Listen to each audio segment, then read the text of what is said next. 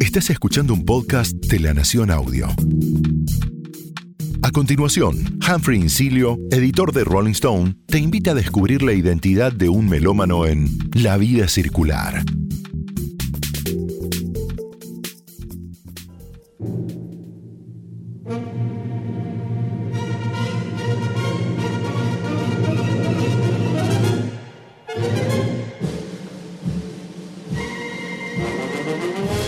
Hola a todas, hola a todos. Mi nombre es Humphrey Insilo y en este episodio se sube a la vida circular un emblema de la radio y la televisión argentina, un emblema de la cultura popular en la Argentina, el maestro Silvio Soldán.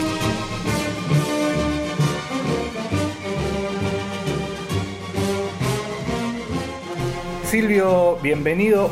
Qué honor, gracias. No, gracias, a, a vos, a la vida circular. Estoy muy contento de que tengamos esta charla y me gustaría que arranquemos hablando de la canción que sonaba al inicio del episodio, Luces de mi ciudad, del maestro Mariano Mores.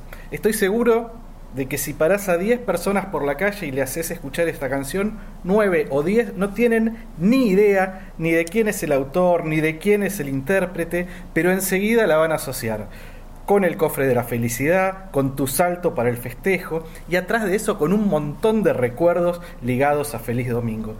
¿Qué significa para vos esa canción?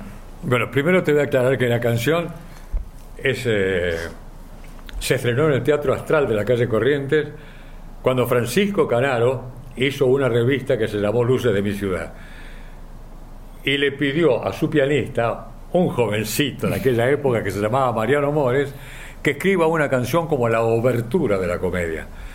Y Mariano escribió esto, que se llama justamente como la comedia, como, como la revista, Luces de mi ciudad.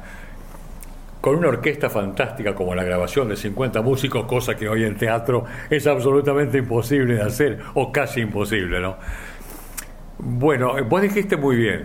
Es probable que nadie sepa cómo se llama la canción, es probable que nadie sepa cómo, cuál es el título, es probable que nadie sepa quién la grabó, es un montón de cosas. Pero vos sabés que yo tengo, hice un formato de una especie de Feliz Domingo, un entretenimiento de una hora aproximadamente, que tiene mucho que ver con Feliz Domingo, especialmente con la música. Y cuando yo pongo esta canción, que como bien dijiste vos, seguramente nadie se acuerda de cómo era, pero sí se acuerdan de Feliz Domingo, y es una cosa casi automática. Yo no, primero le pido al que me contrata que no diga que yo voy.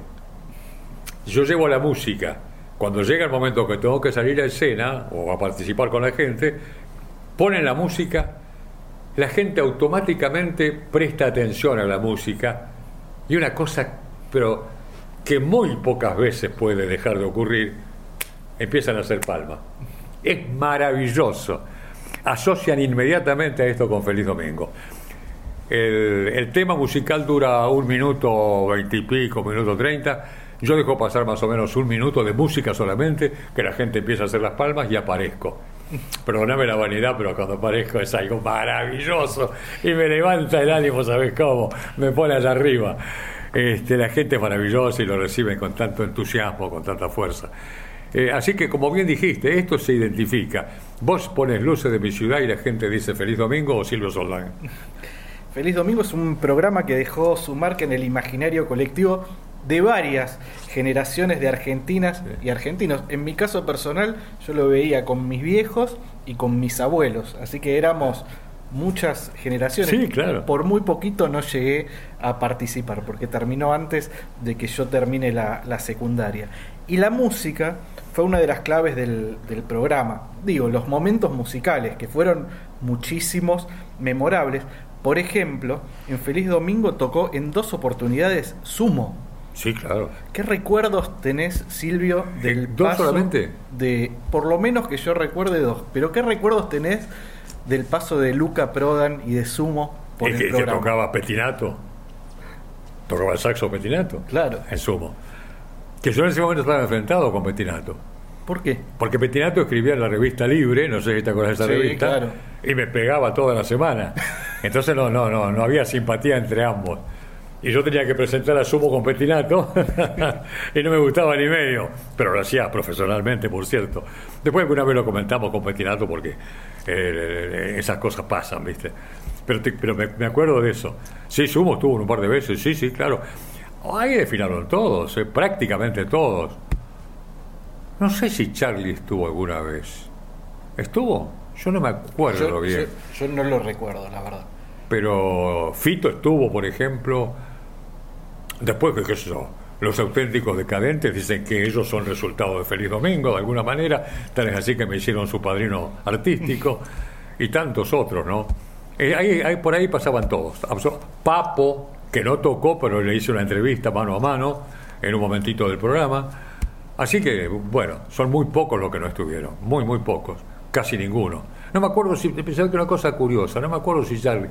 Yo sé que tengo una foto con Charlie en una entrevista en televisión, pero no es en Feliz Domingo, donde eh, Charlie va como hombre del rock and roll y yo voy como hombre de tango. Mira vos. Y ahí estuvimos. Tengo la foto en casa. Es una foto histórica, por supuesto. ¿Sabés que es curioso? Al- alguna vez lo entrevisté, va, varias veces lo entrevisté a, a Charlie, pero alguna vez eh, le hice una entrevista a Charlie que tenía que elegir él sus canciones favoritas de su obra y las eligió con un criterio que él me dice, de algún modo el tango atraviesa a toda mi obra, más allá de que él nunca haya compuesto eh, Tango, el claro. tango, pero era, era algo que es, es la música de la ciudad también. Sí, sí, sin duda. El, el- el tango. Y si bien... Pues es que la, la mamá de la productora, yo la conocí mucho, la madre, un encanto de señora. Ella producía programas de, de folclore y tango. en los años 60, en los Sí, años sí, sí, sí, en los años 60, claro. sí. Y si bien más adelante vamos a hablar de- del tango y generacionalmente, vos también fuiste contemporáneo a la génesis del rock and roll. ¿Te gustaba el rock en, en los años 50, en los años 60? ¿Cómo fue tu, tu vínculo con Nunca fui el rock? muy rock and rollero. Siempre estuve más el tango de mi vida, por supuesto. Pero a mí me gusta toda la música en líneas generales. Pero debo confesarte que al rock and roll no lo entiendo demasiado. Vos sabés una cosa muy curiosa. Un día estaba yo en mi camarín preparándome para hacer grandes valores del tango y viene una persona de vigilancia me dice, Silvio, hay dos chicos con un aspecto medio raro.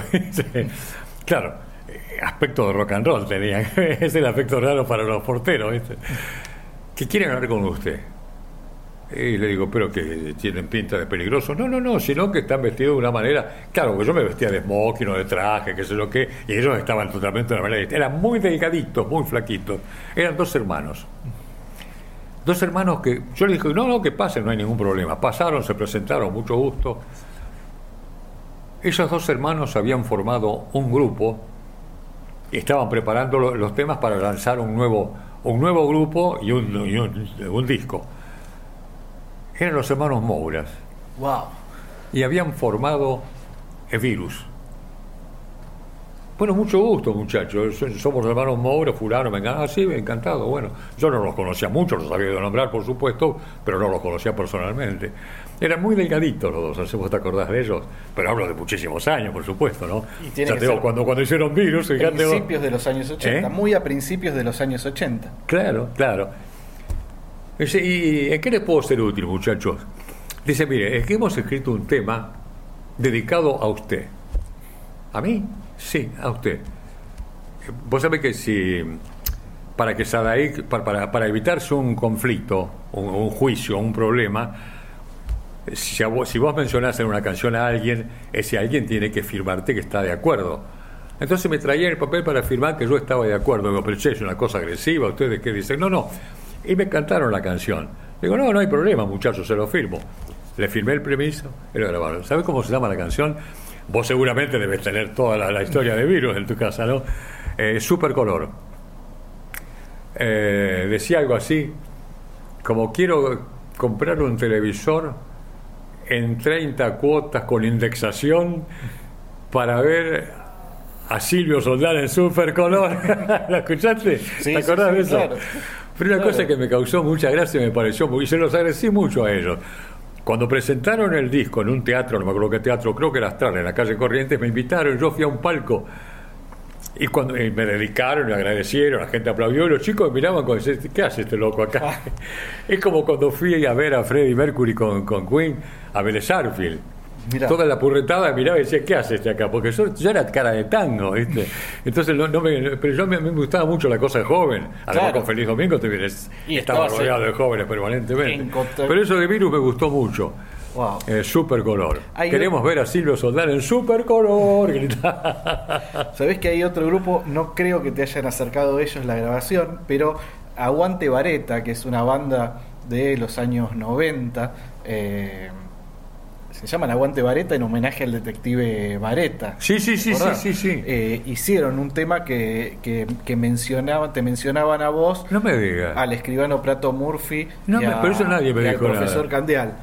Este, ¿Y cómo decía? ¿Te acordás? No. Sí, sí, sí. Yo de chiquito miraba a Soldán, ya estaba Prato Murphy, ya estaba Candial. Mirá vos qué lindo. Mi madre seguía consejos de Sokolinsky y ahora de grande soy adicto al whisky. Un tema de Aguante Vareta con Sí, el menciones claro, a sí. personajes emblemáticos. Y también me acuerdo del, del título, del nombre este del conjunto. Sí, claro, por supuesto. Mira vos.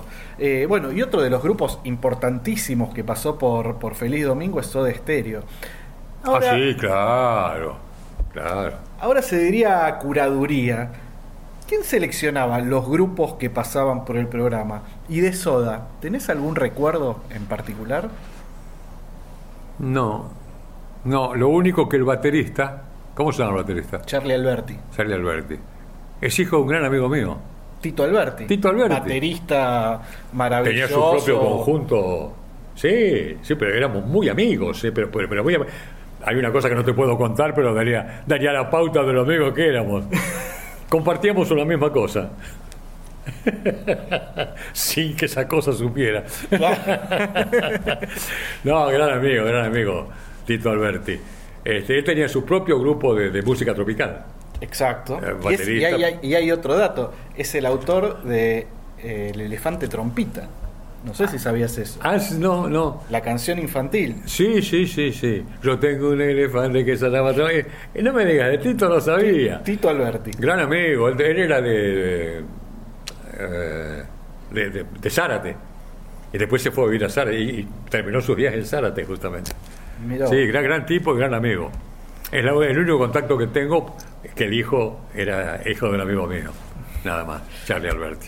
Te hablaba antes, Silvio, del imaginario colectivo y del modo en que un programa se mete en la memoria emotiva a partir de sus prendas. Por ejemplo, del básquet siamés, videoclip en vivo, repechaje de preguntas y respuestas, el yo sé.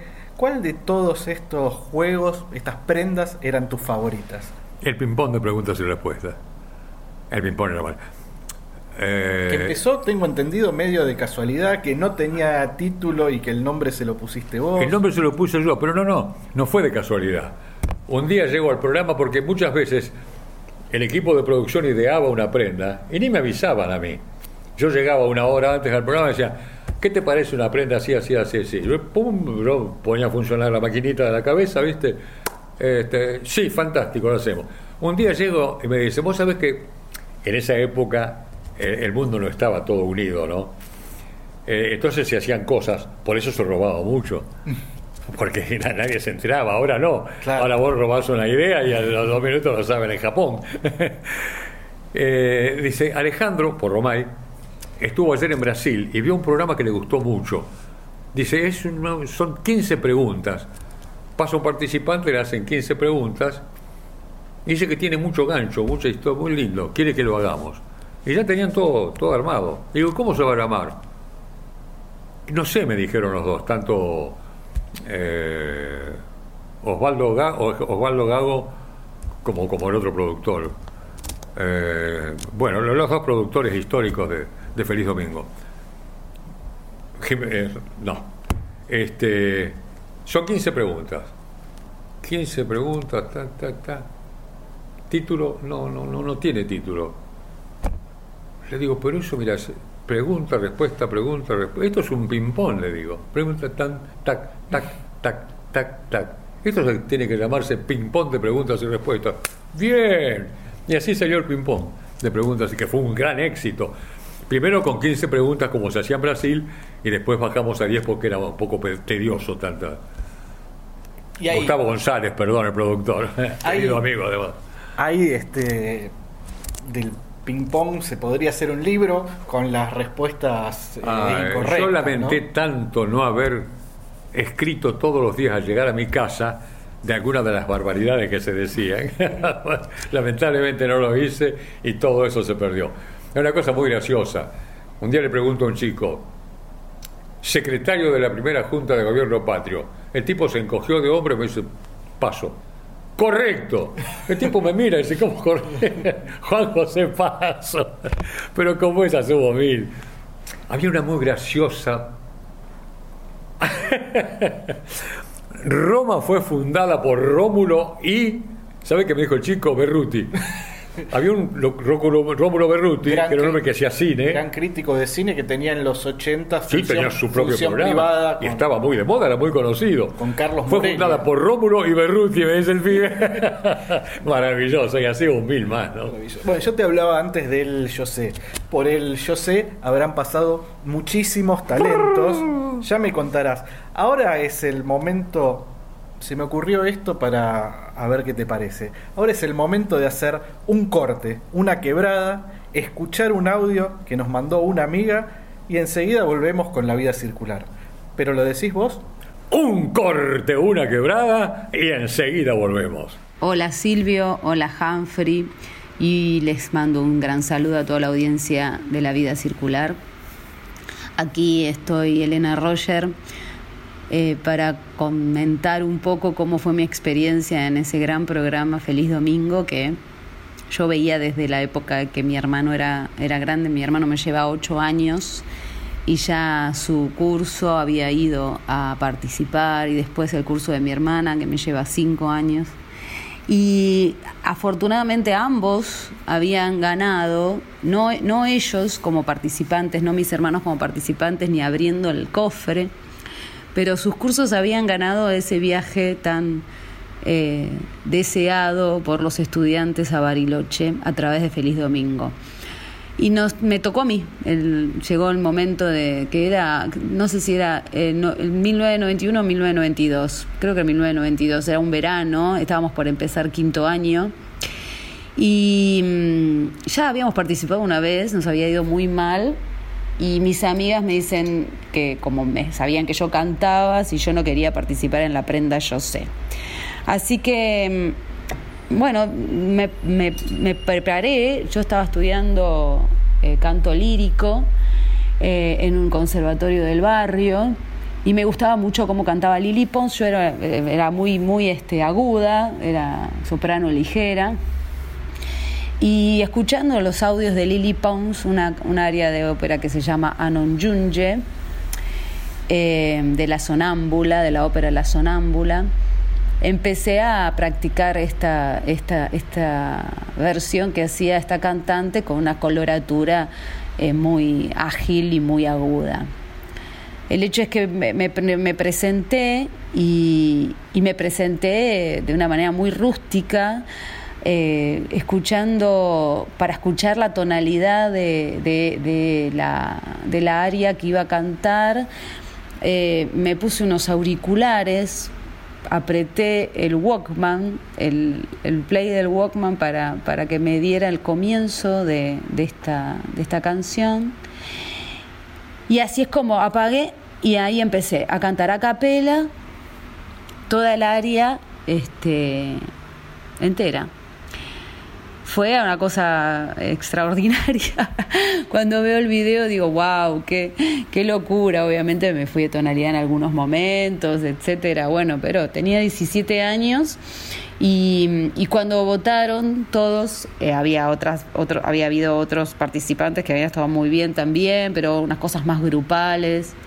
Bueno, cuando todos votaron, eh, gané, gané esa, esa prenda. Y así fue como llegué a, a hacer la cola de, de, para agarrar la llave para abrir el cofre. Cuando llego a hacer eso, tenía la llave número 9 era el puesto número 9, y cuando agarro la llave, que estaba ahí eh, Silvio diciéndome, bueno, esta chica que cantó el área era sonámbula, muy bien, me, me, elogió, eh, abro el cofre y bueno, fue maravilloso, fue una, una, sensación de la primera cosa que gané en mi vida. Y, Silvio me decía, este, ¿ya pensaste que vas a cantar, que vas a ser cantante? Y yo decía, la verdad que no sé, porque era, cierto, yo decidí mi, camino en, quinto año, pero mientras tanto, además era bailarina, o sea que también iba más para, para, para bailar que para cantar.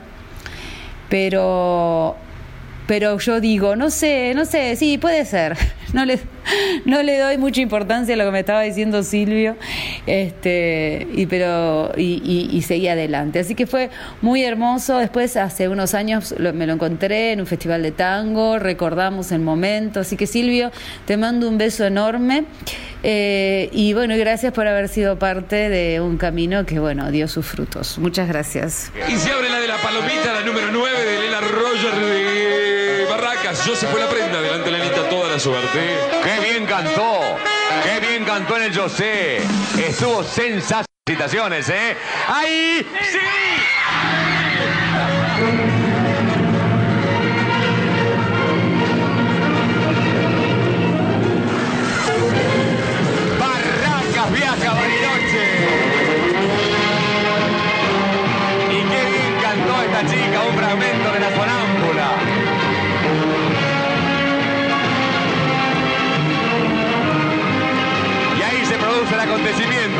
Mayor de la televisión argentina. ¿dónde está la ganadora, la niña de Canto? Venga para acá. Bueno, contanos un poquito de tu actividad canora, porque me pareció fantástico lo que hiciste. Hace tres años estoy estudiando eh, en un conservatorio que es cerca de mi casa. ¿Es tu vocación real esa? Eh, no, no, no sé. ¿No? Pero mirá que está muy bien orientada, ¿eh? Yo, yo soy un lego en la materia, desde luego, pero me pareció que cantaste fantástico. A lo mejor bueno, te deseamos mucha suerte y te felicitamos nuevamente. ¿eh? Gracias. Y Barracas, a través de esta señorita, viaja a San Carlos de Bariloche. Escuchábamos recién a Elena Roger, por entonces una talentosísima jovencita de Barracas, recordando su participación en Feliz Domingo. No solo se ganó el viaje para toda su división, sino que participó del José y de allí, con algunas escalas, es verdad, llegó a Broadway. ¿Vos te acordabas del paso de, Elena Roger por Feliz Domingo? Sí, sí, sí, por supuesto, me lo hicieron acordar. ¿Qué pasa? Fue una cosa bastante curiosa, porque cuando ella participa en Feliz Domingo, en la plena Yo sé, yo sé era, yo sé tocar la batería, yo sé bailar, yo sé cantar, yo sé recitar, yo sé tocar el piano, ese era el yo sé. Y, ella participa como cantante. Y cuando cantó nos volvimos locos todos. Cuando ella llega, obviamente, a ganar la prenda, va a la final, y cuando me encuentro con ella en la final, le digo, vos cantaste muy bien, tenés que dedicarte a esto. Me dice, no creo que sea lo mío, no creo que sea lo mío. Mirá lo que es Elena Roger hoy, ¿no? Una figura mundial. Eh, con Pipi Piazzolla, nieto de Astro Piazzolla, eh, con Scalandrum recorre el mundo permanentemente. Hizo nada menos que Evita con, con Ricky Martin, con... Eh, Sí, en, en, Broadway. En, Broadway, no, en Broadway, no, no, no, no, no, realmente Elena Roller es una figura súper mundial y además una talentosísima mujer y muy buena persona por otra parte. Nos encontramos hace un par de años en el Festival de la Falda, eh, en la provincia de Córdoba. Ella estaba cantando con Escalandrum, con Pipi Piazzola, con bien suena ese conjunto, por Dios, es una maravilla. Y después estuvimos charlando mucho tiempo, después nos encontramos en el aeropuerto y evocábamos cosas. Yo le contaba cosas a, a Pipi de su abuelo, de Astor, que yo tuve un enfrentamiento con. Aparte, tuvimos un enfrentamiento porque Astor era muy peleador, a él le gustaba pelear. Él era un polemista. Totalmente, totalmente. Me criticaba mis audiciones de radio, mis audiciones de televisión. Decía que la visión de televisión mía era una visión muerta porque pues, eran todos muertos, qué sé lo que. Pero cuando lo invitamos para hacer un homenaje, vino corriendo. no, gran tipo, Piazzolla, pero como bien dijiste vos. Era muy cabrón, muy cabronísimo. Pero tuvimos buena relación. Fíjate que cuando él dice, si llega a ganar las elecciones en Menem, yo no vuelvo más a la Argentina. En ese momento, si mal no recuerdo, él estaba actuando, no sé si en Alemania o en Holanda, nos convocan a los conductores, a los principales conductores de cada canal, a mí me tocó por Canal 9, ir a Canal 7, al canal del Estado, a hacer un programa exaltando lo que había pasado con eh, la ganancia, en este caso, de Carlos Menem. ¿no? Entonces salía gente al aire y a la gente que iban a entrevistar, políticos, artistas, científicos, lo que sea, le decían con quién quiere hablar, con quién quiere salir al aire Y le nombraban Héctor Larrea, Antonio Carrizo, Silvio Soldán, Fernando Bravo eh, y dos o tres más. Y cada uno elegía, no, quiero hablar con Carrizo, quiero hablar con, Car- con. Y cuando le preguntan a Piazzolla, que parecía que estaba enfrentado conmigo, todo lo contrario, la gente siempre piensa que estábamos peleados. No, lo que pasa es que discutíamos, pero era graciosamente, digamos, y apoyando lo, lo que él promocionaba, porque cada vez que tenía que hacer algo, lo promocionaba con peleas. Vos sabías eso. este, y cuando le pregunta a Piazzolla y le dice todo lo que está con Silvio Soldán, y salió conmigo al aire. No, yo tenía, yo lo quería mucho a Piazzolla, además lo admiraba muchísimo. Además, la balada para un loco fue lo que transformó la música popular en Argentina. Maravilloso. Así que te- tengo un, recuerdo fantástico. Bueno, y, y justamente eh, Elena, que, que protagonizó Evita, que ahora está volvió a ser Piaf, está haciendo Piaf. con mucho éxito y, y como decías vos, eh, colaborando con Escalandrum y el Pipi Piazzolo. Digo, Elena también es actriz y vos acabás de incursionar en la actuación en el método Tangalanga. ¿Te imaginabas que a esta altura de tu carrera, a esta altura de tu vida, se iba a abrir una nueva beta actoral? No, lo que pasa es que yo trabajé mucho en cine, pero haciendo más que nada cameos, o, sea, haciendo de mí mismo. Pero con Hugo del Carril, con Sandro, con Elio Roca, eh, Con Juan Carlos Calabró. con, bueno, con Calabró también, hago el animador, claro. Este, después yo gané el Pro, de, en fin, hay un montón de películas en las que, que he participado. Este, La herencia de Guillermo Passancho con los personajes, uno de los papeles, y muchas otras películas. Pero esto me llamó mucho la atención porque me llama un día Mateo, que es el director, eh, y Diego, que es el productor, me llama para ofrecerme esto. Nos encontramos en una confitería y me cuentan la historia y me dan un libro para que lo lea. Bueno, digo, veo el libro y le contesto. Y el libro me pareció interesante. Tenía que hacer algo que nunca había hecho, ya no era un cameo, sino que tenía que hacer un personaje. Le propu- lo llamé y le propuse a, a Mateo hacer un español, o por lo menos un argentino que estuvo muchos años radicado en España. ¿Se nota que hago un español? Sí, por supuesto. Nada, ya, ya hago, hago una, buena suerte de español, inspirándome un poquito en Alberto Closa, que fue un amigo, o Narciso Ibáñez Menza, al que yo quise tanto, no fui amigo de él, pero le he hecho varias notas y todo. Me dijeron que sí, que le parecía bien, que me dejaban el- el- liberado a que yo haga lo que yo quisiera. Entonces, y compuse ese personaje, no sé si lo compuse bien y mal, lo hice con todo cariño y con todo respeto, por cierto, y salió lo, lo que salió. Y dicen que cada vez que presentan la película, la gente se divierte mucho cuando aparezco yo. La vamos- a ver ahora el día 17, que es el estreno, El, el o, el preestreno. el, el personaje se llama Tarufa. Tarufa. Pensaba en, en- en un personaje parecido en, en la vida real, ¿no? Que trabajó muchos años en la tele, en los años 80. Una especie de Tuzán. Y que decía, puede fallar. Claro. Tuzán, exactamente. Sí, efectivamente. Yo Eh, siempre dije que es una especie de Tuzán. Nada que ver con Tuzán, pero de alguna manera lo que él hacía era eso- también. No re- hipnotizaba gente. No y re- yo lo hipnotizo a este personaje. Y, y mi personaje es chiquitito, pero, pero es un quiebre en la película. Yo- Es un quiebre cuando hace de, de, de Tangalanga un tipo absolutamente tímido, que se avergüenza mucho de hablar en público. Y lo convierto a través de este método, porque después de todo lo mío no es tan fanfarrón, parece que da el resultado. Porque lo hago del tipo ese timorato, lo hago a ser un tipo que, que se, que se explaya de una manera, habla a toda velocidad, cosa que antes no se animaba, y sale un personaje maravilloso como es Tangalanga en definitiva, ¿no? Aunque esto de Tangalanga hay algunas cosas que son reales y otras cosas que son ficción. La realidad de, de- de Tangalanga es cuando él se dedica a hacer esas bromas telefónicas simplemente para, para ayudar y hacer sonreír a un amigo que estaba enfermo. Esa parte es absolutamente real. Yo no recuerdo si estuvo en Feliz Domingo, eh, pero sí seguro, porque era compañero de pantalla de Canal 9, muchas veces participó de Sábados de la Bondad con tu amigo, el recordado Leonardo Simmons. ¿Fue una inspiración para el personaje Tuzán? Si Tuzán fue una inspiración, no, yo trabajé mucho, presen- lo presenté mil veces, eh, teníamos cierta relación también, pero no, no, no, no, nada que ver. Pensé que era una especie de Tuzán, pero no, no. No intenté imitar a tus amas, además, si lo imitaba lo hacía muy mal.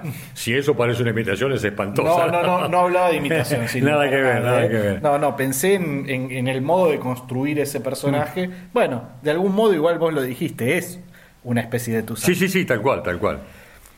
Eh, y de alguna manera te sacó de tu zona de confort, porque vos decías que habías actuado muchas veces en cine, pero eh, siempre personificándote O casi de algún siempre, este, Haciendo de soldán. Exacto. Eh, y me había llamado mucho la atención el acento y fue una idea tuya. ¿Y por qué elegiste darle ese, ese acento? No sé, cuando leí el personaje me pareció que, que- incluso que las palabras de él eh, estaban apropiadas para hacer la cosa más grandilocuente que tienen los españoles. Pues oye, anda, hombre. los españoles son eso, ¿viste? Nosotros hablamos de otra manera. Los españoles son más, más expansivos, más abiertos. Y me pareció que, que- correspondía y creo que- que acerté en ese sentido. Me gustaría preguntarte por los recuerdos, por las otras incursiones cinematográficas anteriores. Trabajaste, por ejemplo, bajo las órdenes de Emilio Vieira, director de películas de culto como Sangre de Vírgenes, Villa Cariño está que arde y Correccional de Mujeres, entre muchas otras, o de Enrique Caen Salaberry, Claro. en Gran Valor en la Facultad de Medicina, justamente lo nombrábamos Con con el recordado y querido Juan Carlos Calabró. ¿Cómo eran ellos como directores? Y cada uno con su estilo, con su forma, pero resca- gente muy respetuosa, muy bien. Me, he topado en, la vida con, gente muy fantástica. Eh, no, no, no, no te podría decir cómo, porque yo no, no he hecho cosas como para decirte, no, tal director te dirigía de tal manera y tal. A mí me dejaron siempre hacer lo que yo, lo que yo era o lo que yo quise. Como hacía de soldán, tenía que hacer de soldán. No, no, no tenía mucha marcación de parte de los directores, ¿no? También para una película de Emilio Vieira, Sí. Así es Buenos Aires, una película Así es Buenos Aires, las canciones son todas mías. mil- exacto. Compusiste Acuarela de Buenos Aires. La Bella Gente y El Color del Amor, nada más ni nada menos que con el maestro Horacio Malvicino. Malvicino, sí, ¿Cómo señor. fue el proceso de composición? ¿Vos ya tenías vínculo con, con Malvicino? No, con no, al Malvicino lo conocí hace mil años, porque cuando yo empecé, Malvicino también era muy jovencito, así que somos de la misma época. Y pues yo lo conocía él como guitarrista y yo era presentador, animaba espectáculos, etcétera. Y nunca habíamos trabajado juntos. Y en realidad tampoco trabajamos demasiado juntos, sino que eh, o él hacía una melodía y yo le ponía letra encima, o yo escribía una letra y él le ponía música. Así que ni, ni nos encontramos para componer. Él hacía lo suyo por su lado y yo hacía lo mío por el mío. Y se lo acercabas. este, Yo me acuerdo que el comienzo de la película Así es Buenos Aires. La película es protagonizada por Susana Jiménez, nada menos. ¿eh? Es, es un paseo muy lindo. El comienzo es un paseo en un auto descapotable que va recorriendo la ciudad.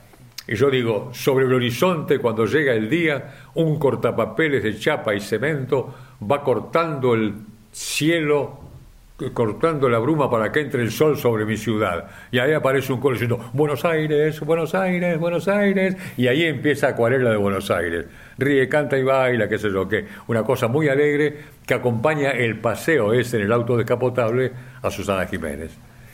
Después en esa misma película se canta Hoy la visto pasar a María, que la canta Hugo Marcel, que fue el autor de la música y yo el autor de la letra. Él fue el compositor y yo el autor. ¿No fue Malvicino el único eh, grande de la música argentina con el que hiciste dupla de composición? Te invito a vos y a la audiencia a que escuchemos un poco de música y seguimos aquí, en La Vida Circular. Dale. Lo que vamos a escuchar es Sabor de Adiós, la versión de María Graña. Ah, perfecto.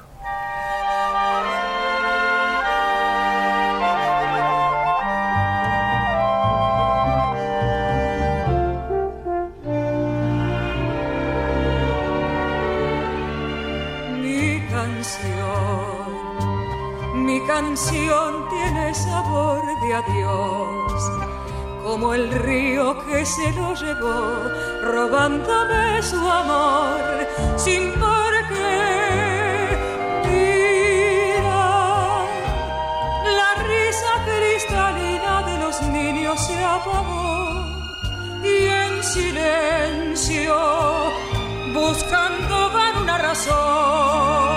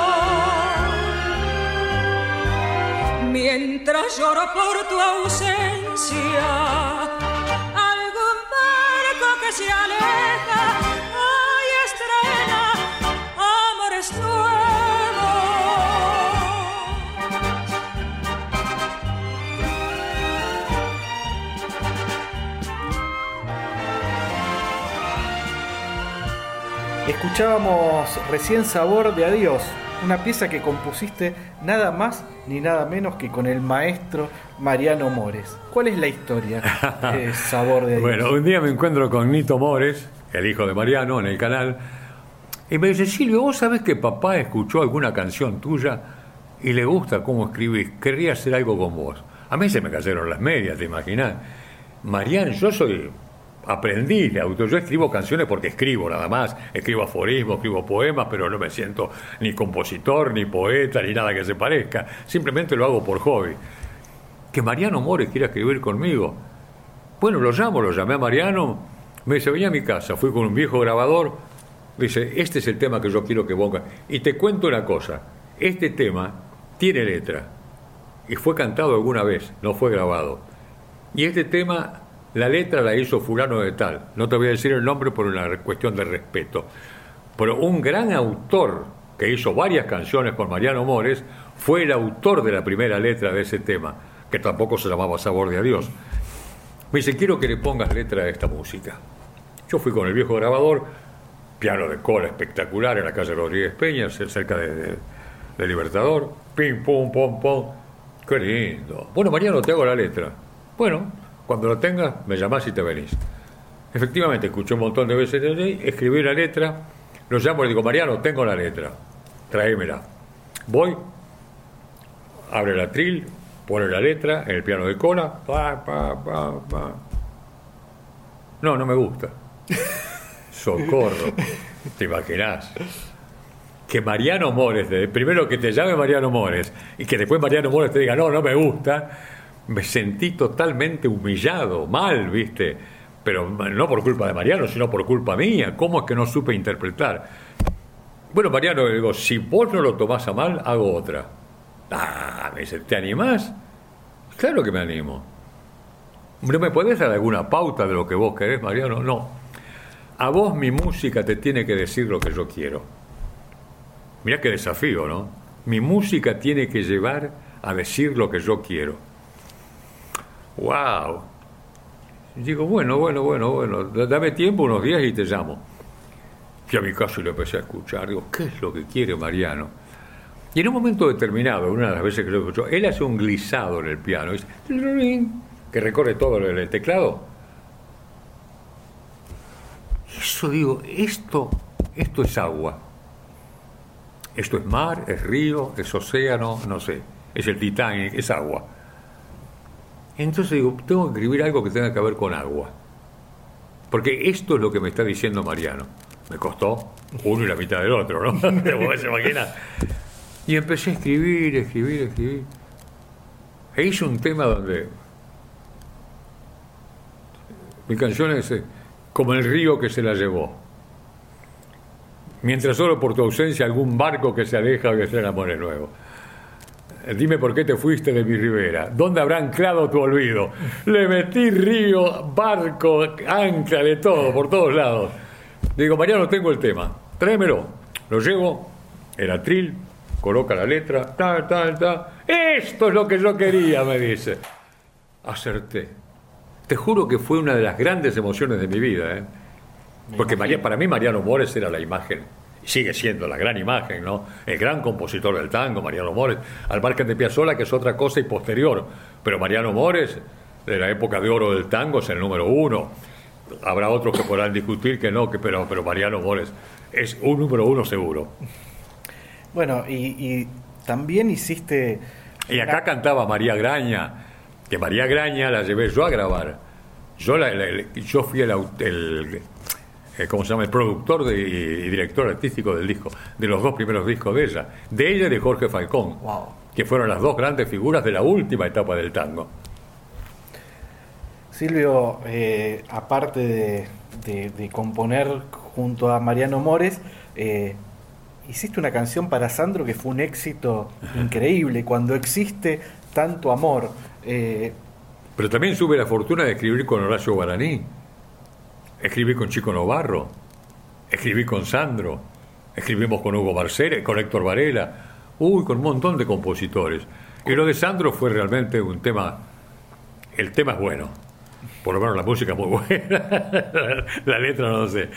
Este, ¿Y- ahí cómo la hicieron? y- no, el, el tema cómo... Yo soy un tipo que cree mucho en la suerte. Porque podía haber salido en cualquier lugar el tema que hicimos con Sandro, pero no, fue la otra cara de los discos chiquitos de aquella época de Rosa Rosa, que vendió como singles. 3 millones de discos. Wow. Así que yo estuve asociado a un gran éxito de, de Sandro. Porque el tema que hicimos con Sandro nunca fue un éxito de primer nivel. Fue un buen tema, pero no fue un tema, oh, pero Rosa Rosa sí. Entonces la gente compraba Rosa Rosa, cuando se hartaba de escuchar Rosa Rosa o se le rayaba, lo daban vuelta y escuchaban la canción nuestra. cuando existe tanto amor. Qué triste es despedirse cuando existe tanto amor. ¿y cómo la, cómo la hicieron? ¿Te acordás del proceso? Sí, ahí de- porque de cuando él participa, yo un día como, como autor, con un gran compositor y autor, amigo mío, que fue mi hermano de la vida, que yo lo quise enormemente y él a mí, fuimos muy, muy, muy amigos, pero desconocidos los dos, ¿no? En aquella época. Después él fue un gran autor que se consagró mucho como autor, falleció hace unos cuantos años ya, Dino Ramos, que éramos muy amigos, éramos hermanos prácticamente. Él había presentado, se hacía el Festival Buenos Aires de la Canción en la sala Casa Cubierta del Teatro San Martín, en la calle Corrientes. Él había presentado, porque en los festivales, por lo menos en aquel momento, había que presentar cada autor dos canciones. Dino presentó dos canciones y yo presenté otras dos canciones. Fuimos a la sala Casa Cubierta, bueno, a ver qué es lo que pasaba con nuestras canciones y qué pasaba con las otras, ¿no? Entonces vas, vas relojeando a ver si tu, tu o tus temas pueden gustar o no gustar. Y la verdad que los nuestros pasaron sin pena ni gloria y había otros que también pasaban sin pena ni gloria. Y de repente, Antonio Carrillo, que era el presentador permanente de los grandes festivales, dice, y ahora en el Festival Buenos Aires de la Canción, como hablaba Antonio, ¿no? Canta Sandro. Cuando dijo Sandro, corrió un rumor en la sala, la sala repleta de público. ¿Por qué? Porque Sandro venía con los de fuego. Era de la época de los fuegos. Y ese era un festival de canciones románticas. Entonces todo el mundo pensó en ese instante, en un segundo, ¿qué tiene que ver Sandro acá?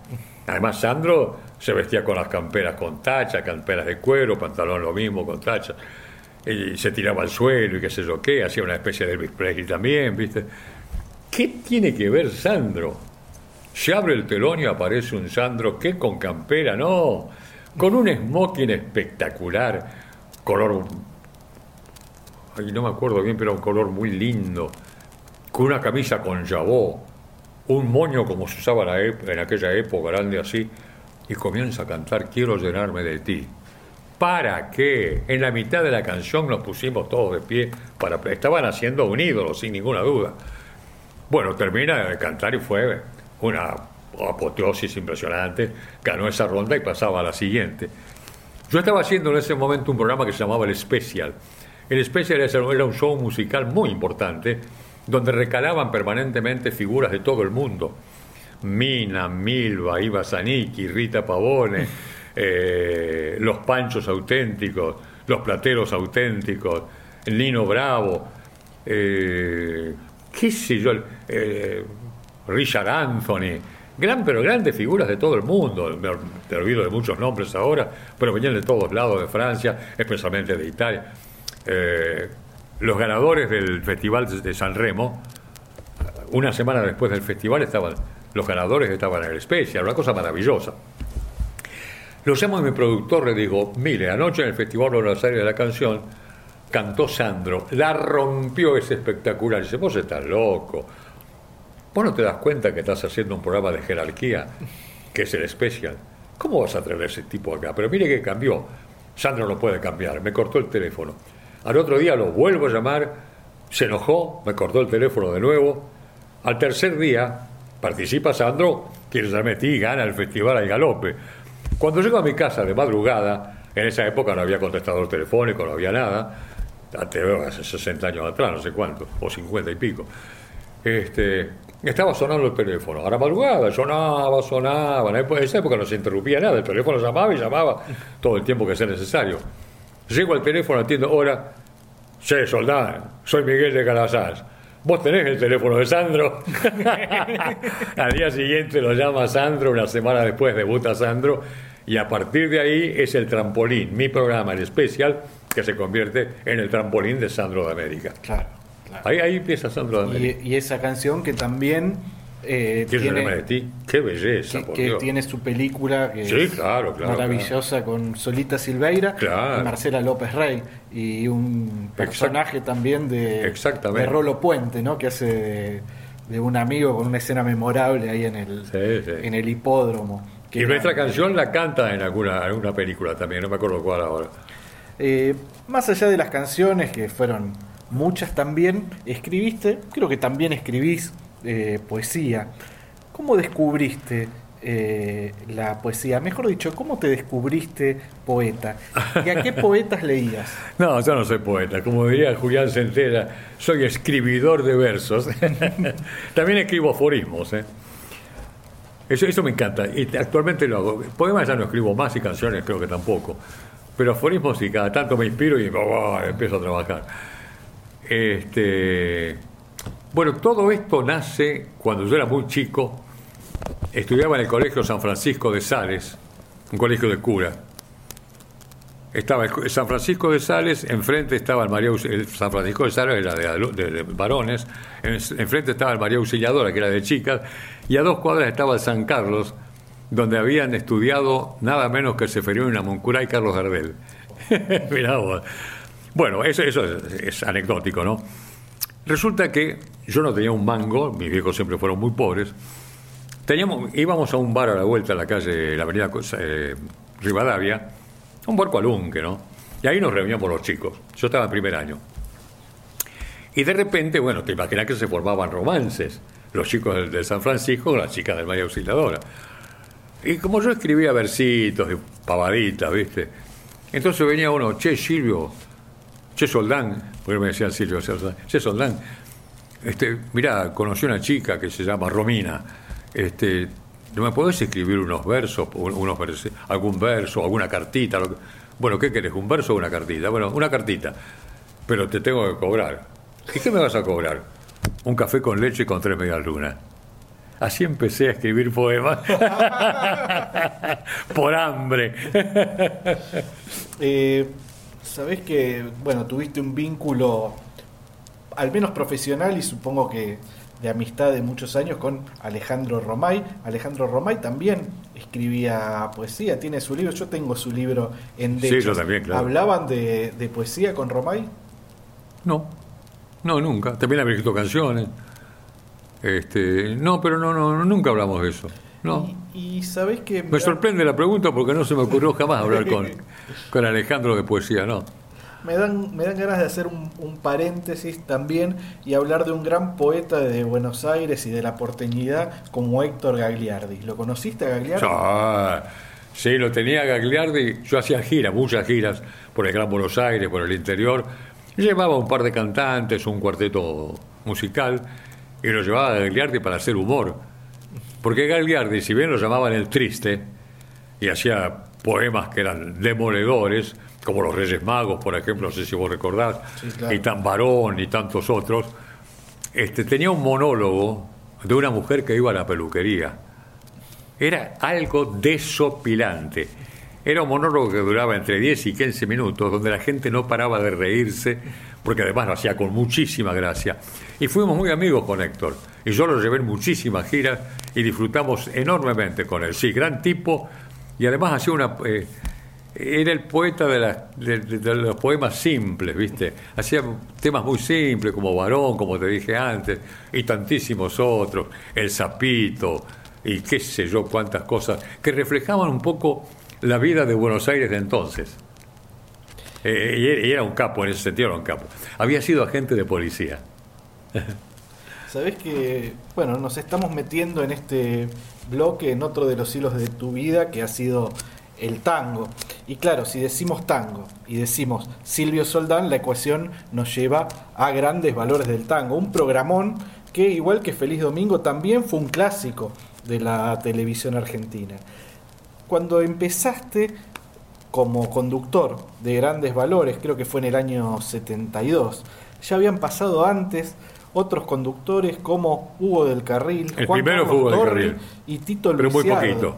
Entre No, otros. Tito Luciardo nunca Tito hizo, Luciardo no, no, fue. era bailarín nada más. Ah, Fue pero Juan bueno, Carlos Torri. Juan Carlos Torri sí también. Bueno, había un, Primero fue Hugo del Carril, después Juan Carlos Torri. había un bagaje, había que agarrar el gap de claro, grandes claro. valores, ¿no? Hugo del Carril lo hizo muy poco porque dijo, no, esto no es para mí, yo soy actor, director de cine.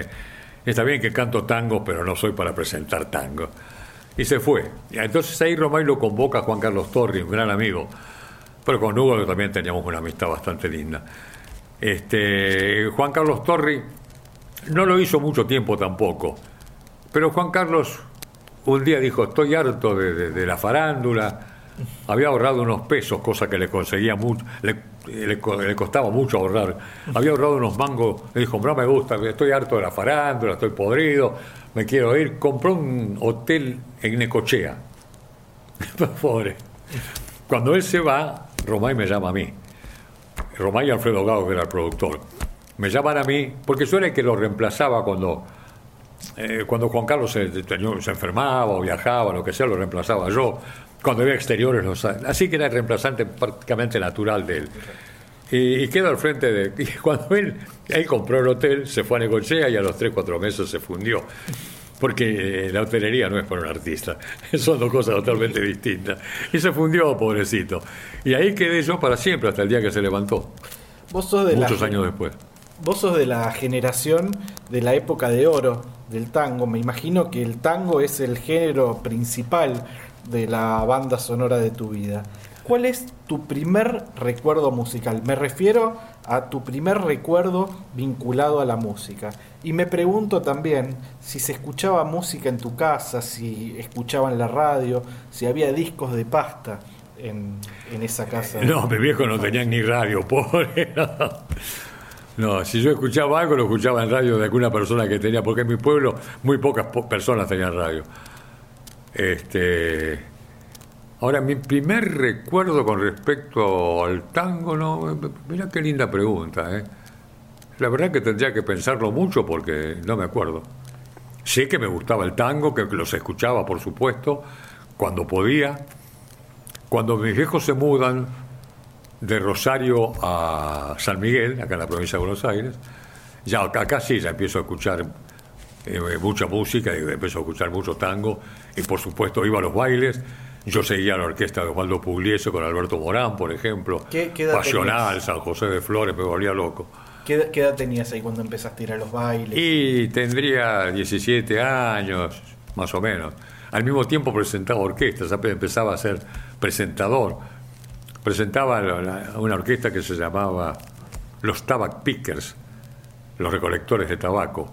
Porque había una orquesta famosa que era Ahmed Ratip y los Cotton Pickers, los recolectores de algodón. Y un amigo mío de San Miguel, el, el Bocha Grimaldi, le puso los Tabac Pickers tocaba la batería. Un conjunto de rascas, ¿viste? Y ahí presentaba yo la orquesta. Y pasamos mil vicisitudes, porque no se ganaba un banco tampoco. Cuando teníamos que, que empujar el, el micro porque quedaba empantanado, porque llovía, porque en aquella época por la, por la zona de San Miguel eran todas calles de tierra, nos emparábamos todo. Lo que yo ganaba en el baile no me alcanzaba para la tintorería. Bueno, pero me imagino que también te llevarías a alguna chica en ese momento, ¿no? Con la exposición. Bueno, siempre ahí. fueron mi debilidad. siempre fueron mi debilidad. Siendo un, un tanguero de ley, haber tenido el privilegio de componer, lo recordábamos hace un rato, por ejemplo, con Mariano Mores, pero también de compartir espectáculos, de darle pantalla a tus héroes musicales. Bueno, Osvaldo Pugliese fue muchas veces a grandes valores. Me imagino que debe haber sido y es un orgullo para vos. ¿Vos eras consciente en ese momento de todo lo que estabas viviendo? Es muy difícil darse cuenta en ese momento. Después reaccionar. Por ejemplo, Osvaldo Pugliese. Hubo una época, varias épocas que Osvaldo Pugliese estuvo prohibido, vos te muy bien de eso, ¿no? Un día época de los militares, nos permiten llevar a grandes valores a Osvaldo Pugliese. Una promoción infernal toda la semana, una expectativa de parte del público, porque hacía mucho tiempo que la gente quería verlo a Pugliese. Cuando llega el día, que el programa que era los miércoles iba a las 20, 20 30, 22, el mismo miércoles lleva la orden de que Pugliese no tiene que actuar.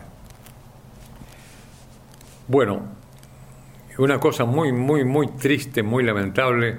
Llega Osvaldo Pugliese con un micro, con toda la orquesta, bajan y en portería le dicen, perdóneme señor Pugliese, hay orden de no dejarlo entrar al canal. Y se tuvo que volver, sin protestar. Pugliese era un tipo así. Sin decir una palabra, pegó media vuelta y se fue. Y me prohibieron a mí mencionarlo. Y yo me rebelé. Me podía haber costado la carrera, ojo. ¿eh? abro el programa y digo, bueno, ustedes sabrán por la difusión que se hizo que el maestro Fernando Pugliese tenía que estar hoy en el programa, pero lamentablemente por razones ajenas a su voluntad, con lo cual no decís nada, ¿viste? Por razones ajenas a su voluntad, lamentablemente el maestro Osvaldo Pugliese no estará nada más que eso. No me dijeron nada, ¿eh? La verdad, tengo que ser honesto, no me se quejaron, ni una palabra, ni un reproche, nada, pasó. Varios días después venía yo caminando por la calle Corrientes, había ido a la sastrería Cervantes que me vestía bien en ese momento. Venía caminando y de un bar sale un señor que tenía una voz como una chicharra, por eso le decían chicharra íntimamente. Silvio Soldán, Silvio Soldán. Ese era Pugliese. Le decían chicharra, ¿sabías vos? bueno, ¡Uy, maestro! ¿Cómo le va? Nos dimos un abrazo. Me dice, usted se jugó por mí, no tenía que haberlo hecho pero yo le agradezco muchísimo y me dio un abrazo que todavía lo siento en el cuerpo. Y hace tantos años de esto, ¿no? Eh, eso fue cuando Pugliese. Lo quise y lo admiré entrañablemente. Al margen de la política, ¿eh? simplemente como ser humano. ¿No fue la única vez que sufriste algún tipo de, no sé si decir censura, pero sí de, eh, digamos, consecuencia por cuestiones vinculadas a la dictadura. Una es famosa cuando eh, por un chiste que hizo un, un cantor, un humorista, eh, durante la guerra de Malvinas, prohibieron... Ah, sí. Eso fue en Feliz Domingo. Feliz Domingo. El Chango Acosta Villafañe, un humorista santiagueño muy gracioso, ni sé si vive o por dónde anda. Cada tanto iba, era muy divertido, a los chicos les gustaba muchísimo, era muy gracioso el tipo.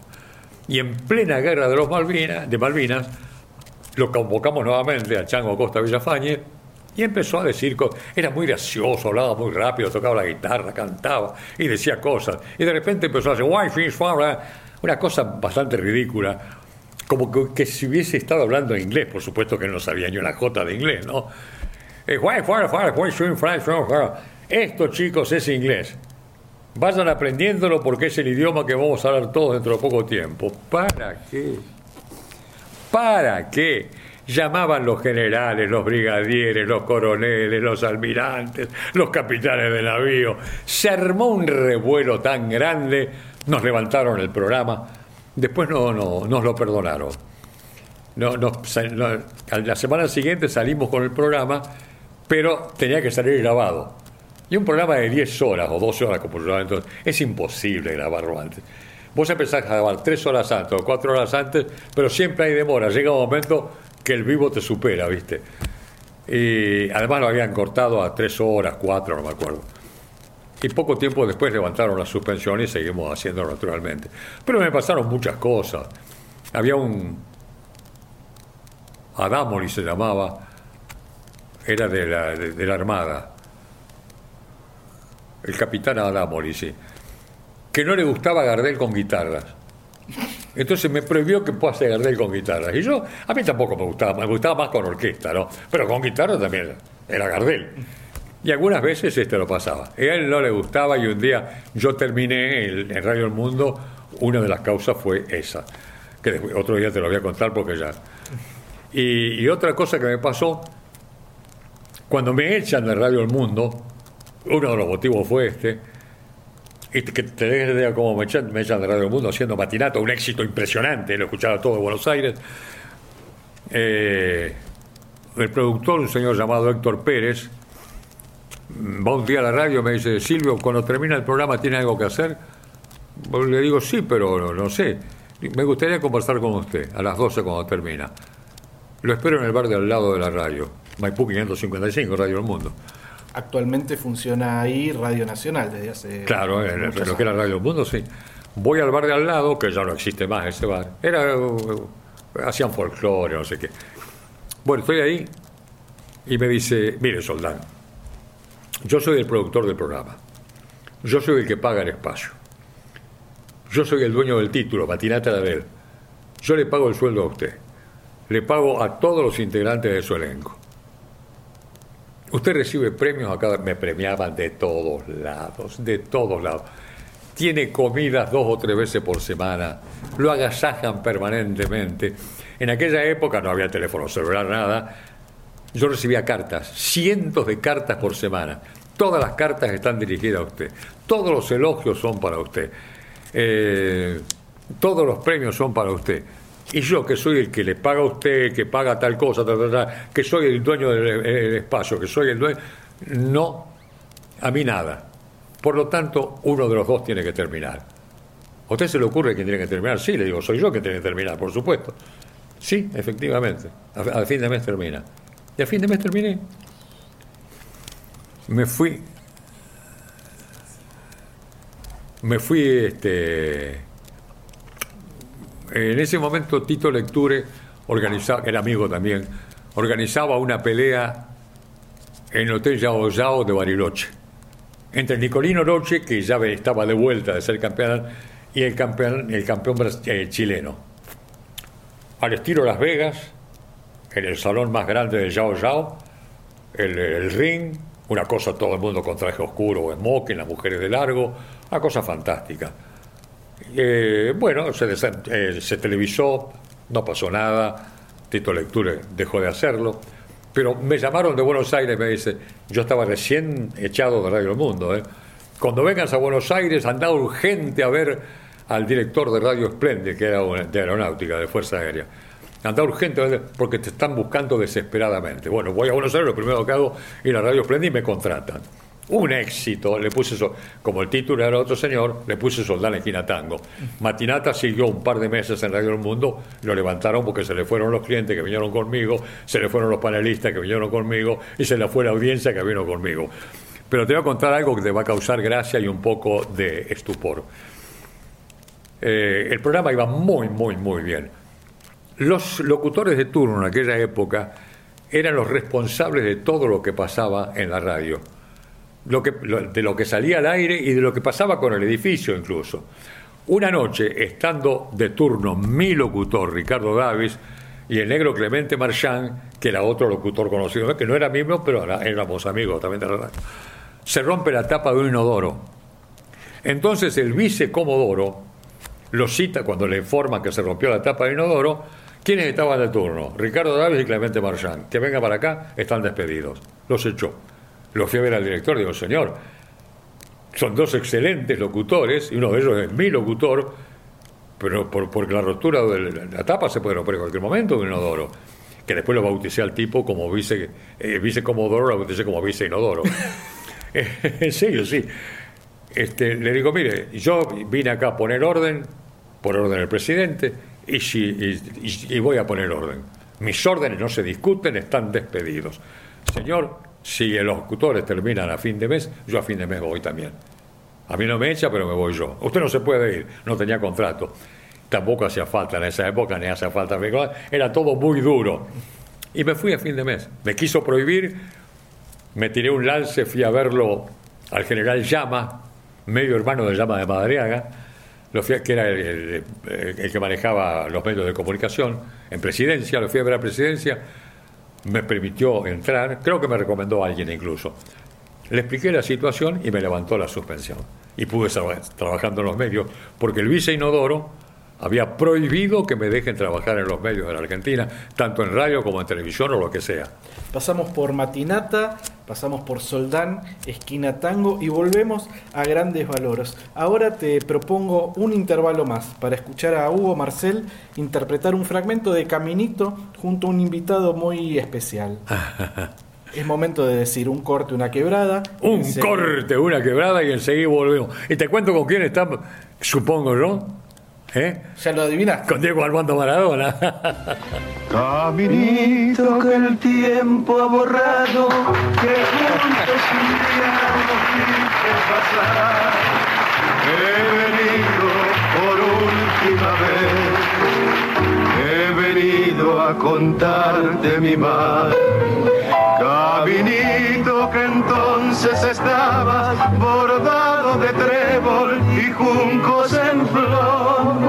Una sombra ya pronto será, una sombra lo mismo que yo. Escuchame, ha grabado disco con Pimpinela, grabado con el equipo del Napoli, yo tengo todos tus discos. ¿eh? Bueno, ¿y ahora cómo le estás pasando? Hoy te vimos cantar, y muy bien.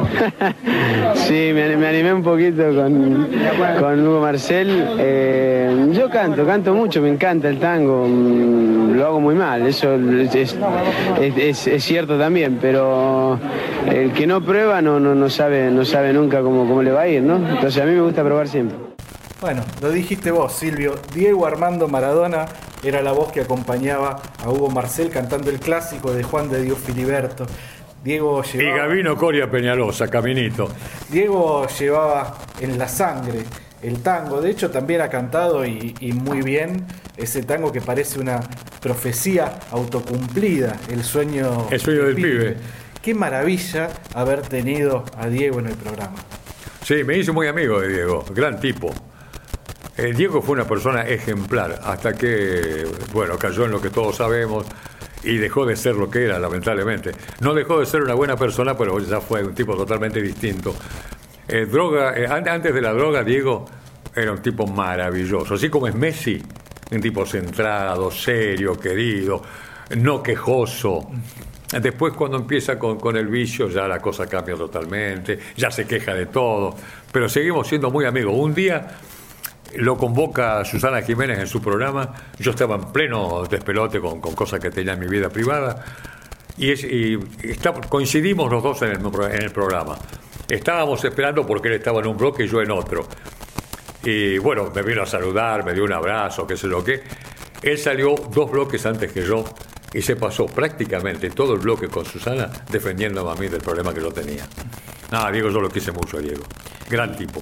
Y me imagino que el tango era un vínculo entre ustedes porque Diego cantaba muy bien tango y lo tenía. Diego cantaba bien, hacía todo bien. Tenía la mala costumbre de hacer todo bien, Diego. Mira cuando condujo el programa en Canal 13, viejo, lo hizo muy bien, ¿te acordás? Claro. Sí. No, no, no era un animador, pero lo hizo con gran solvencia. Sabés que viendo videos, más allá de, de la memoria eh, emotiva de, de cuando lo veía en, en mi infancia, había algo clásico en Grandes Valores que reproducía un poco la estética del nightclub, ¿no? Con el champán o el vino blanco en la frapera, era una estética muy particular. Sí, claro. También en una época la escenografía tenía unas escaleras que reproducían un Maravilloso. piano. ¿Cómo era esa estética de, de Sí, era, era como. Sí. Algunos decían que parecía una dentadura, pero era como el, el teclado de un piano. Y en el medio estaba la orquesta. Ah, era maravilloso. Eh, hace poco, cuando hicimos el, el Grandes Valores del Tango, que hicimos una evocación, pasaron algunas imágenes. Yo esa escalera, qué maravilla, qué maravilla, qué lindo Y el, quedaba. y el clima ese del, del nightclub era, bueno, era reproducir un poco eso, ¿no? La- Sí, sí, sí, sí, tal cual, tal cual. Eh, Era eso, era eso, con el público alrededor, una cosa muy linda, realmente. Eh, Hoy Grandes Valores es, es- es un programa de culto. En ese momento había gente que lo rechazaba. Hoy Palito Ortega es un tema de culto, es un cantante de culto. Y en una época lo rechazaba muchísimo. Eh, Bueno. Feliz Domingo es un programa de culto. Y en una época lo rechazaba muchísimo. Muchas veces lo que, lo que tiene mucho éxito también genera. eh, Hasta Sandro en un principio fue también, ojo, ¿eh? Sí, por Fue un supuesto. poquito rechazado. Y hoy es, es tema de culto. Y Cacho Castaña lo mismo y tanto, ¿no? Con el tiempo la gente va, eh, qué sé yo, como que, que los que aquellos programas símbolos que fueron en la televisión, eh, la, la gente los revive con otro afecto, con otra forma de mirar. Y aquello que de repente les parecía burdo, o Leo Dan, por ejemplo, y tantos otros, ¿no? Se convierten en tipos que, que son, como dije bien claramente, de culto. Vos dijiste que, que obviamente el tango es el hilo conductor de tu vida, me también que te gustaban muchos estilos de música. Me genera eh, curiosidad saber eh, si, por ejemplo, el jazz te gustaba. Ah, me encanta el jazz. Me encanta el jazz. Yo escucho jazz y empiezo a, a tem- a temporizar con los dedos, ¿no? No, no, no, me gusta muchísimo. Me gusta mucho el jazz. Eh, admiro mucho el jazz. Y tuve la fortuna de conocer a muchos grandes, a Tommy Dorsey, por ejemplo, y tantas otras figuras que he admirado muchísimo. El mismo Frank Sinatra comenzó cantando jazz, por supuesto, cantó toda su vida jazz, ¿no? Desde luego, pero comenzó como vocalista de una de las grandes orquestas de jazz. Eh, no, no, no, es un, género que a mí realmente me apasiona, me vuelve loco y es una música que me motiva. Me motiva y, me hace tamborillar los dedos y me hace de alguna manera bailar también, aunque sea mentalmente, pero bailo con el jazz. Me gusta mucho. Y he, he llevado, he invitado a muchísimas orquestas de jazz a mis programas, siempre. Y hablamos mucho de la tele, que es, bueno, fue uno del- de los hilos conductores de tu carrera, pero también recordamos eh, la radio. Trabajaste muchísimo Sí. en, en radio y tuviste un gran vínculo y un enorme éxito. ¿Cómo definirías la radio? ¿Qué es la radio para vos? Eh, no, la, la radio es algo maravilloso. La radio es la comunicación inmediata y la comunicación rápida. A, mí, a mí la verdad que en este momento no hago radio por, por un poquito de fiaca también, porque me gusta hacer la mañana y ya no me gusta madrugar, pero eh, para mí es el mejor medio. Es el mejor medio la radio. Es el más rápido, qué sé yo, tiene otra forma. Eh, la televisión ya te, te exige estar vestido de determinada manera, en la radio estás como vos querés. Y, y es tan lindo el contacto y la respuesta inmediata de la gente, que la gente agarra un teléfono y te llama y te corrige cosas y te habla y vos le haces creer a la gente lo que vos querés. Eh, eh, es lindo. Sí, qui- quiero mucho la radio, quiero mucho la radio. La, radio es algo fantástico, es la gran comunicación. Tal es así que se dijo muchas veces cuando apareció la, apareció la televisión, ahora últimamente los otros medios. La radio, la radio no se acaba nunca, al contrario, cada vez se escucha más radio. Televisión tal vez se vea cada vez menos, pero radio se escucha cada vez más.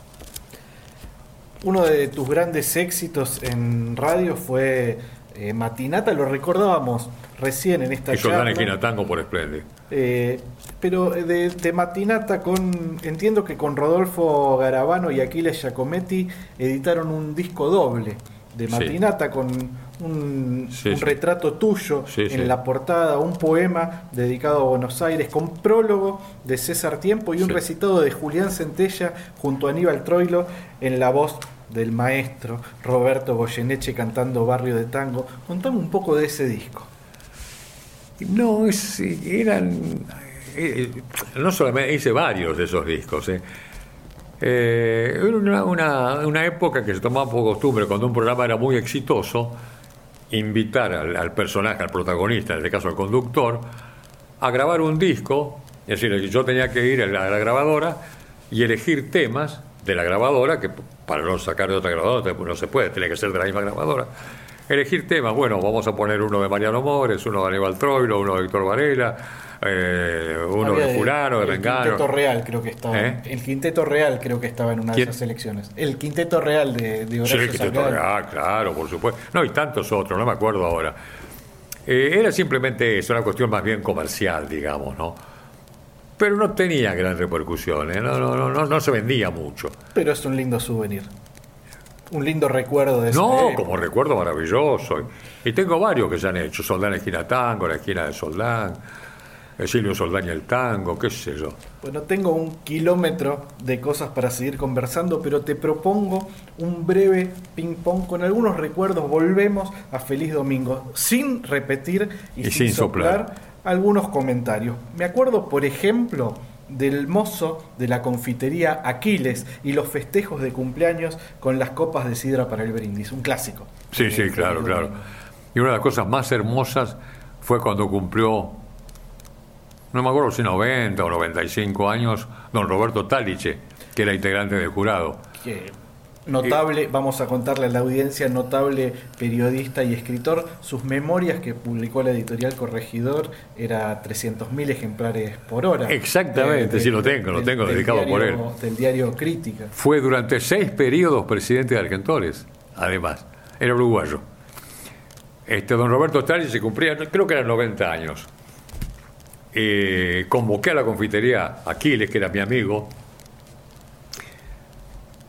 y combinamos de hacer eh, 90 tortas, cada torta con una velita. Había dos puertas laterales que tenía el estudio, esquineras, digamos. Esa esquina y esa esquina. Eran dos puertas muy grandes, ¿no? En un momento determinado yo le hacía una nota a don Roberto Talis en el medio del- de- de- del escenario, digamos. Se abrían los portones, las puertas grandes, y aparecían 45 chicos de cada, chicas y chicos de cada lado, portando una torta con una velita. Es una cosa maravillosa, maravillosa.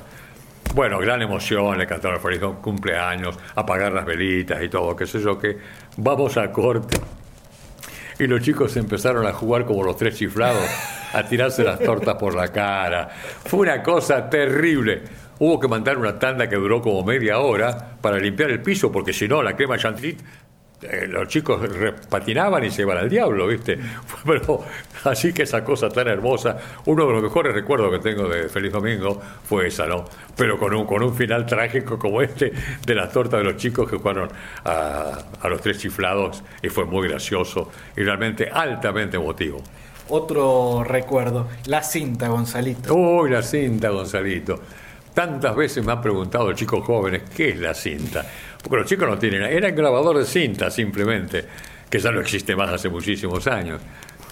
Y un día, como los chicos cuando les dábamos una prenda, en 10 segundos, sin repetir y sin soplar, países de Europa. No se entendía nada. Entonces, la cinta, Gonzalito, le pedía que, repita lo que se había grabado. Entonces repetía eh, lentamente y ahí más o menos veíamos la cantidad de respuestas y si había alguna repetición. Pero sí, era la cinta Gonzalito. Gonzalito tenía Gonzalito un- era el técnico operador, que tenía un genio. que tenía un papel muy importante en, en- en- en la repentización de- del, del programa, así como vos decías de, de la magia de la radio, de la respuesta al instante. Bueno, Gonzalito era, por lo menos como, como recuerdo yo su participación en el programa, de algún modo como alguien que estaba muy atento todo el tiempo a las respuestas. Por ejemplo, cuando mandaba el audio de la risa de thriller al, al- al piso, esa carcajada grotesca, un poco macabra, que se volvió otra de las marcas de fábrica del Eh. programa. ¿Cómo fue la primera vez que tiró esa risa? ¿Te acordás? No, no me acuerdo de eso exactamente, pero Gonzalito era un tipo. En aquella época no existían los grabadores que existen, ¿no? Y era otra cosa. Eran todos discos long playing. Ahora, era increíble. De repente, él se, imaginaba algo que tenía que ver con la letra de un tema musical, sea tango o lo que sea, ¿no? Y vos sabés que ponía la púa exactamente en el lugar que él quería. Eh, ¿Cómo te podría ver? O algún ejemplo que no se me ocurre en este momento, desgraciadamente. Eh, no, no- sé, pero una clase, una cosa muy oportuna. Y me volvía loco. Me volvía loco porque ponía frases agresivas, pero siempre en broma, ¿no? Por supuesto. Eh, y un día le digo, lo voy a cargar yo a él. Entonces salgo en viene de un corte, salgo en cámara y empiezo a hacer gestos como que estoy hablando, bla bla bla, bla, como que estoy hablando, ¿no? Pero sin sonido. Y Gonzalito se volvía loco. ¿Qué pasa? Empezó a apretar todos los botones. Y los ayudantes de él que estaban en el estudio corrían y apretaban botones y desenchufaban cosas y enchufaban cosas durante, qué sé yo, unos pocos segundos. Se volvieron locos en el estudio. Entonces, en un momento determinado, digo, ¿te gustó, Gonzalito? Yo estaba haciendo mímica, viejo. Bueno. Gonzalito, un, fe- un fenómeno, un genio. Un O- genio. otro, otro término, benemérito, que estaba asociado al profesor Candial, integrante del jurado junto, lo nombramos recién, al maestro Roberto Taliche y al escribano, perdón, tengo que cantar esto. Escribano. Alberto Prato. Carlos Alberto Prato Murphy. Exactamente. El término benemérito, ¿cómo se te ocurrió usarlo? No, no sé, qué sé yo, se me ocurrió como tantas cosas, la cinta Gonzalito, los dos a la final, son todas cosas que se me ocurrieron en el momento. Y me acuerdo. Son cosas que salen espontáneamente, que ni sabes de dónde. di- digo, me, Pero son frases que se repiten, ¿eh? Y, y me acuerdo también de la ranchera con relaciones. Mm. Se bailaba El Pata Grande de Luis Morial y su conjunto, pero esa canción, como pasaba al principio del programa, no dice nada por el título en sí, sino por el estribillo. Cuac, cuac, cuac, cuac, cuac, 44. 44. Justo la edad que estoy por, por cumplir. Y otra vez pienso en la magia de la música, en la magia de las canciones asociadas a esos momentos inolvidables. Sí, sí, sí, claro. No, este señor que apareció un día, era amigo de Gago. Apareció un día con el disco y la verdad que se lo dieron a Gonzalito. Gonzalito dijo, esto es maravilloso. Y Gonzalito, que la parte musical siempre la creaba toda Gonzalito. Ahora una cosa curiosa, este muchacho que vos mencionaste recién, Don Criscuolo se hacía llamar. Hizo un disco con el nombre de Don Criscuolo y sacó el rancher. Y yo en ese momento tenía mucho éxito en la radio haciendo matinata. Pero tenía una eh, la música no era esa. Yo en Feliz Domingo hacía eso porque era un juego, pero no era música para mi programa de radio. Y yo respetaba música, el formato, respetaba mucho el formato musical de mi programa. Y este Chris Cuolo, que se llamaba de otra manera, no me acuerdo cómo, me llevó un día a la radio el disco. Y yo no se lo pasé nunca. Y me retiró el saludo. Esas cosas ocurren. Mira, pero la difusión que tuvo esa Sí, canción. sí, yo seguí dándole manija. ¿eh? No, no me importó que no me salude. Bueno, se ofendió porque pensó que si yo lo pasaba en la televisión lo tenía que pasar en radio. Y mi programa no tenía nada que ver para eso. Bueno, Silvio, te quiero agradecer en nombre mío y también en nombre de toda una generación o de varias generaciones por tantas alegrías catódicas y por haber tenido la, la deferencia de pasar por la vida circular, que te voy a dejar a vos que lo digas, que es un podcast. Y este es un podcast hecho con... ¡Amor! Esto fue La Vida Circular. Dedicamos este episodio a Silvio Soldán, locutor, compositor, poeta, un símbolo de la televisión, de la radio, de la cultura popular argentina. Recuerden que estamos en Instagram, la cuenta es La Vida Circular Podcast, las cuentas de Rolling Stone son Rolling Stone Art y Rolling Stone en español. Nos contactamos por esa red social.